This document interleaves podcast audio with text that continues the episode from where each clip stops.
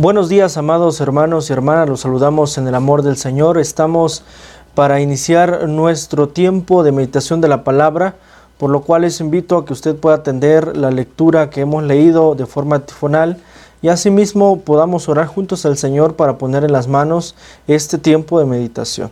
Oremos al Señor. Padre, te damos gracias porque hasta aquí has sido bueno con cada uno de nosotros. Tu amor y tu misericordia sigue siendo, Señor, abundante para con nuestra vida aún en medio de la dificultad, en medio de nuestras faltas, Señor, tú sigues estando, Señor, obrando tu amor para con cada uno de nosotros. Y en este momento, Señor, suplicamos que tu Santo Espíritu sea el cual nos permita, Señor, abrir tu palabra y poder entender tu voluntad. Sobre todo, Señor, que esta palabra, Señor, sea añadido en el corazón de nuestros hermanos y hermanas y que podamos vivir, Señor, conforme a lo que tú expresas en ella. Te damos gracias en Cristo Jesús. Amén. Como bien sabemos, hermanos y hermanas, estamos llevando esta secuencia de temas de la serie El crecimiento de la iglesia, en donde es fundamental que podamos retomar la tarea evangelizadora como un elemento fundamental, primordial en la vida de cada uno de aquellos que han sido llamados por Cristo para ser eh, su iglesia y poder ser luz, poder ser sal en medio de esta situación, de este mundo en el cual vivimos. Y ubicados ahora en el pasaje que nos presenta el libro de Hechos, el libro histórico del Nuevo Testamento, capítulo número 17, desde el versículo número 1 al 15, vamos a visualizar eh, juntamente el tema que corresponde a este momento, el cual se titula El asunto de la resurrección. El asunto de la resurrección. Cuando hablamos, por supuesto, del asunto de la resurrección, estamos hablando de un tema muy importante para el cristianismo, de un tema que tiene y, radica, por supuesto, en el corazón de aquellos que hemos creído en Cristo Jesús. Incluso el apóstol Pablo lo colocaba de esta manera decía que porque Cristo, o de tal forma en que Cristo había resucitado, por lo tanto nuestra predicación tiene validez, porque si Cristo no hubiese resucitado, vana fuera nuestra predicación, dice el apóstol Pablo. Y aludiendo, por supuesto, a esta gran verdad, el apóstol Pablo, en la expresión de la palabra del capítulo 17, sigue en este segundo viaje misionero y se encuentra en esta región en donde los hermanos de Tesalónica habían ya creído en Jesús y por supuesto se estaba fundando una iglesia para honra y gloria de nuestro Dios. Y la expresión de la palabra nos va a mostrar en esta hora de la mañana lo fundamental que va a ser la predicación basada acerca de la resurrección. Y el apóstol Pablo, en compañía, por supuesto, de Silas y de Timoteo, dice el capítulo 17, versículo 1, que pasando por Anfípolis y Apolonia llegaron a Tesalónica, donde se había una sinagoga de los judíos. Lo que nosotros visualizamos aquí en primer lugar acerca de la resurrección es que desde el versículo 1 hasta el versículo 4 nosotros vamos a encontrar la idea de esta de la resurrección que el apóstol Pablo va a tocar referente al tema de su predicación. Por eso Pablo sigue en esa labor de anunciar el evangelio de Cristo Jesús, pero sobre todo demostrar con fidelidad que Cristo Jesús ha resucitado.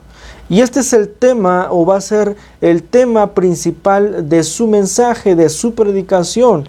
Y por ello, desde el versículo 1 hasta el 4, nosotros vamos a observar lo que el apóstol Pablo está haciendo. Dice además el versículo 2, y Pablo, como acostumbraba, fue a ellos y por tres días de reposo discutió con ellos, declarando y exponiendo por medio de las escrituras que era necesario que el Cristo padeciese y resucitase de los muertos y que Jesús, a quien yo os anuncio, decía él, es el Cristo.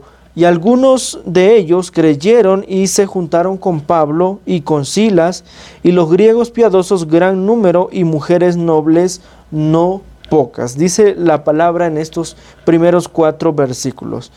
Nosotros observamos entonces a partir del versículo número 2 la tarea evangelizadora que el apóstol Pablo está insistiendo en este segundo viaje misionero, el cual consiste, por supuesto, hacer esta parte importante de predicar el Evangelio y, de acuerdo al versículo 3, declarar y exponer por medio de las escrituras que era necesario que Cristo padeciese y, por supuesto, que resucitara de entre los muertos. Y esta es una verdad maravillosa, porque es la verdad en donde se fundamenta nuestra fe y nuestra esperanza eh, en Cristo Jesús, porque Él ha resucitado. La resurrección va a tener un el asunto importante dentro de la vida del cristiano, porque justo como lo decíamos al principio en las palabras del mismo apóstol Pablo, porque si Cristo no hubiese resucitado, no hubiera resucitado, entonces usted y yo por demás estuviéramos aquí. Entonces esta predicación, la expresión de la palabra sería en vano. No obstante, amados hermanos y hermanas, nuestra fe y nuestra esperanza mismas que hemos recibido de ese Evangelio de la salvación están colocadas en Cristo Jesús y en el accionar de esa resurrección. Y esa resurrección es la misma forma en cómo el apóstol está predicando y está insistiendo para que aquellos también puedan creer, porque recordemos que aquí están en un contexto totalmente, plenamente griego. Eh, nosotros hacíamos énfasis la semana pasada acerca de cuán importante era para ellos sus deidades y por supuesto la asimilación de la resurrección y colocar a Cristo Jesús como parte de sus dioses no tenía cabida en el corazón de ellos. Sin embargo, el apóstol declaraba y exponía no de acuerdo a su perspectiva, sino más bien, como lo dice la misma palabra, por medio de las escrituras, por medio de las escrituras. Y esto tiene relevancia porque, por supuesto, el Evangelio lo hemos recibido a través de esa escritura. El, Antiguo Testamento y el Nuevo Testamento nos van a demostrar ese gran amor de Dios para con nosotros y es a través de, este, de esta escritura que nosotros también podemos predicar que Cristo Jesús ha resucitado. Y por supuesto, este, esto va a tener beneficio en función de esa predicación, porque de acuerdo al versículo 4, algunos de ellos creyeron, dice la palabra, y se juntaron con Pablo y con Silas, y de los griegos piadosos gran número, y mujeres nobles no pocas. Es decir, en verdad, entre la multitud creyeron muchos por este mensaje de la resurrección. Sin embargo, también podemos observar en el mismo pasaje que desde el versículo 5 hasta el versículo 9 van a haber una serie de acciones negativas que no van a permitir que ese evangelio y por supuesto el mensaje de la resurrección pueda fluir, pueda crecer en la vida de aquellos que han creído en Cristo Jesús. Y esto lo vemos porque particularmente el mismo Señor Jesús había ya profetizado todo esto, que de bien el Evangelio, las buenas nuevas de la salvación, el mensaje de la verdad que es en Cristo Jesús, por supuesto no iba a tener cabida en el corazón de muchas personas. Y estos mismos iban a oponerse a esta verdad. Por eso el mismo Jesús declara a través eh, de lo escrito por el evangelista, eh, que dice que nosotros hemos conocido esta verdad y esta verdad nos ha hecho libres. Pero aquellos que no pueden creer en esta verdad, no pueden vivir en esa libertad con la que Cristo ahora ya nos ha hecho libres. Y por esa razón, aquellos que creyeron, dice la escritura, que eran un gran número de griegos piadosos y mujeres también en cantidad, estos habían comprendido entonces la importancia de la resurrección para su vida, porque es la promesa maravillosa que tenemos en Cristo Jesús de que nosotros también habremos de resucitar como Cristo Jesús. Entonces, las cosas negativas que vemos a partir del verso 5 al 9, las leemos a continuación. Entonces los judíos, dice la palabra, que no creían teniendo celos, tomaron consigo a algunos ociosos, hombres malos, y juntando una turba alborotaron la ciudad y asaltando la casa de Jasón, procuraban sacarlos al pueblo, pero no hallándolos, trajeron a Jasón y algunos hermanos ante las autoridades de la ciudad, gritando, estos que trastornan el mundo entero también han venido acá, a los cuales Jasón ha recibido, y todos estos contravienen los decretos de César diciendo que hay otro rey, Jesús, y alborotaron al pueblo y a las autoridades de la ciudad, oyendo estas cosas, pero obtenida fianza de Jasón y de los demás, los soltaron. Aquí está, por supuesto, la realidad que tiene que quedar enmarcada en nuestra vida como la iglesia de Cristo que tiene, por supuesto, que asimilar la tarea evangelizadora dentro de ese contexto en donde muchos habrán de creer, pero también muchos habrán de negarse a creer en este evangelio.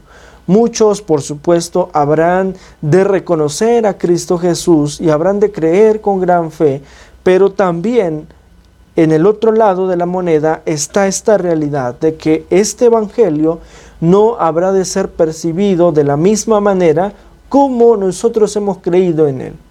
Y esto lo vemos en función de las acciones que estos toman para con el mismo apóstol Pablo y con Silas, y aún contra aquellos que habían creído en Cristo Jesús.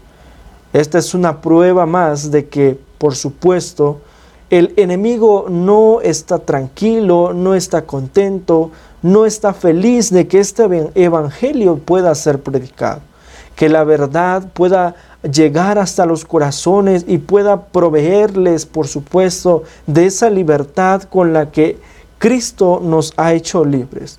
Por eso es importante que nosotros visualicemos esta realidad, que el, el, mensaje de la resurrección va a tener, por supuesto, consecuencias en función de nuestra vida misma. Por eso el, el mismo apóstol Pablo dice en una de sus cartas que todos los días el creyente en Cristo Jesús vive muriendo por causa de Cristo.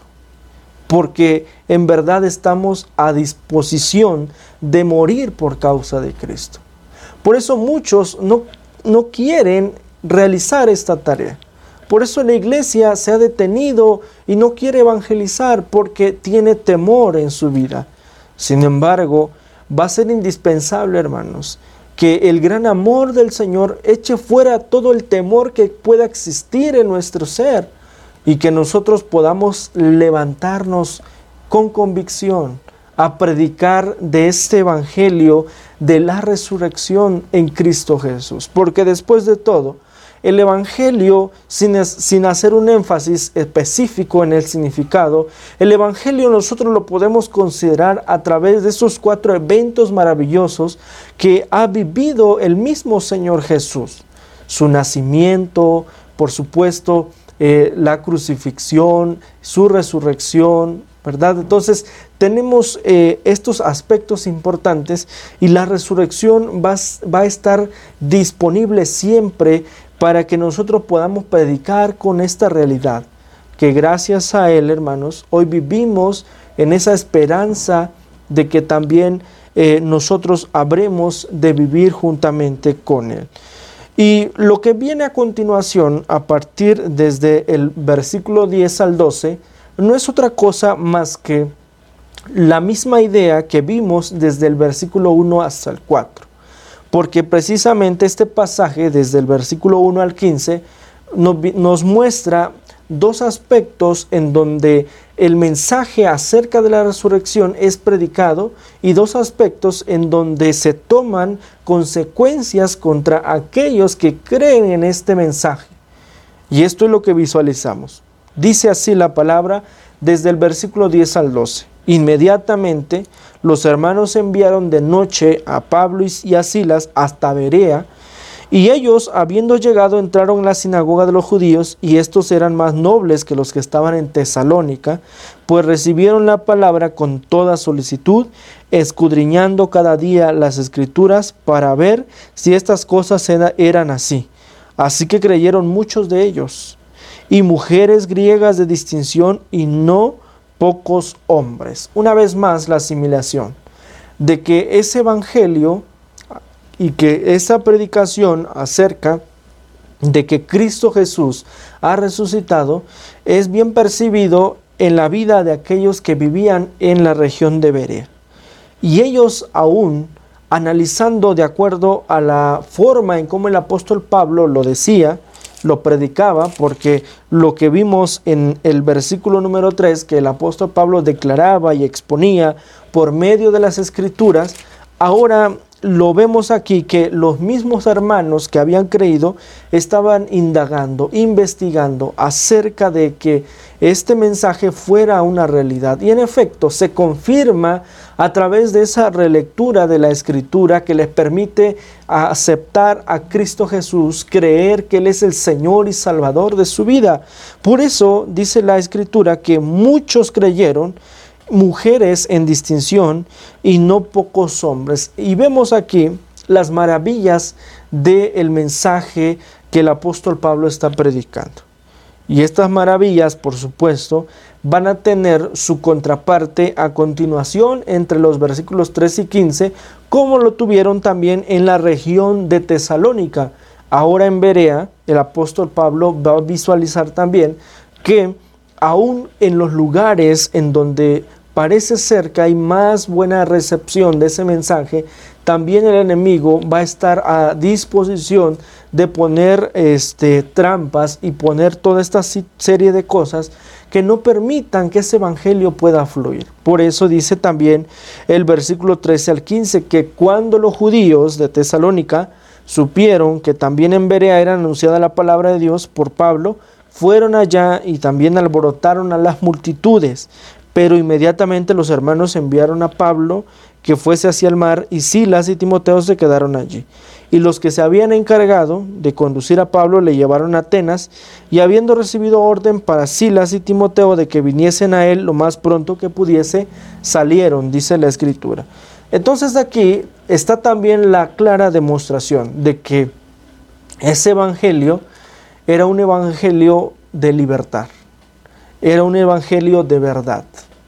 Y por supuesto, al ser un evangelio de verdad, al ser este evangelio que traía la salvación para la vida de muchas personas, por supuesto, el enemigo no estaba contento, no estaba feliz y estaban accionando contra el evangelio, contra el mensaje de la resurrección.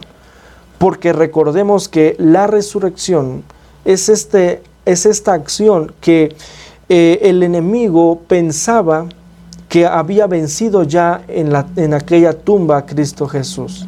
Sin embargo, la resurrección es la muestra del gran poder del Señor que tiene aún incluso sobre la muerte. La resurrección es la evidencia clara de la derrota del enemigo y por supuesto es la resurrección en donde nosotros tenemos fe y esperanza para poder creer que Él es el Señor y Salvador de nuestra vida.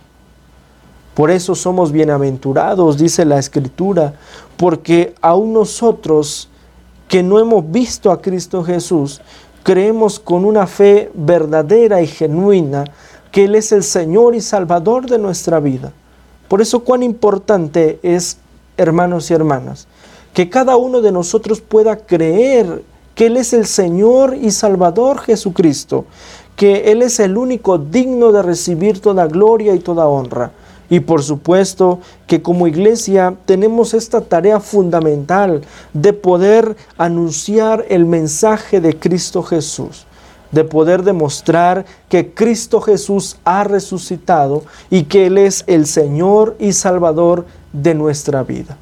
Por lo tanto, hermanos y hermanas, el asunto de la resurrección es fundamental en la vida del creyente.